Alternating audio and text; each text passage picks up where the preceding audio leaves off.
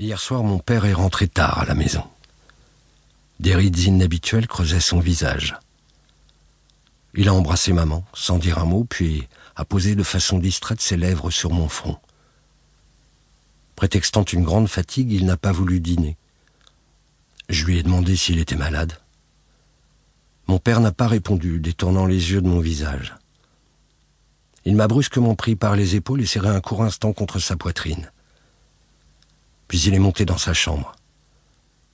J'ai entendu le claquement sourd de la porte. Maman s'est mise à pleurer en silence. Je me suis approché d'elle, mais sans oser me blottir entre ses bras. Son mutisme et ses larmes m'effrayaient trop. Je n'aime pas que maman pleure.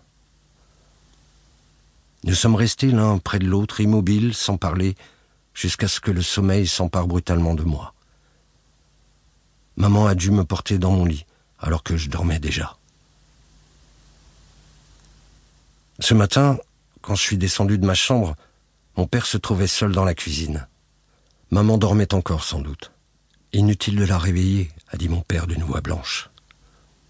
Il s'est tourné vers moi, a esquissé un sourire contraint, comme s'il cherchait à masquer son embarras. D'habitude, mon père fait un café dont j'aime l'arôme doux amer. Ce matin, pourtant, l'arôme qui s'échappait de la cafetière m'a semblé différent. Plus acre ou plus fort, je n'aurais su le dire. Je l'ai fait remarquer à mon père, sur le ton de la plaisanterie, pour dissiper la tension qui s'était installée entre nous. Il a esquissé un geste de la main, suivi d'un léger haussement d'épaule. Je me suis tu. Nous avons pris notre petit déjeuner en silence. Après avoir lavé tasses et cuillères dans l'évier, mon père s'est approché de moi.